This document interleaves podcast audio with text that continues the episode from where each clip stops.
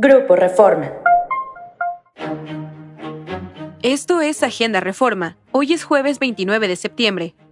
Nacional. Validan triunfo de Américo Villarreal. Por unanimidad de votos, el Tribunal Electoral del Poder Judicial de la Federación validó la elección de gobernador en Tamaulipas y la entrega de constancia de mayoría para el morenista Américo Villarreal.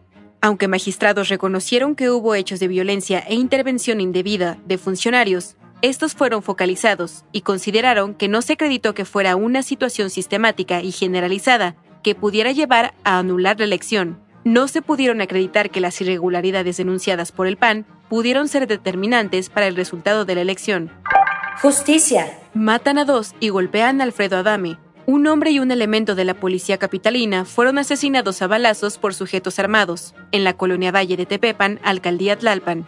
Además, durante la movilización posterior al doble crimen, el actor Alfredo Adame fue golpeado por sujetos desconocidos, pues vive a unos metros de distancia del lugar de los hechos y salió para auxiliar a los lesionados. Según reportes preliminares, ambos sujetos asesinados fueron atacados por hombres armados que viajaban en una camioneta y en una motocicleta. Durante una entrevista, el actor Alfredo Adame aseguró que se encontró con una persecución de policías y presuntos delincuentes, y con su intención de querer ayudar, un hombre que era perseguido lo golpeó.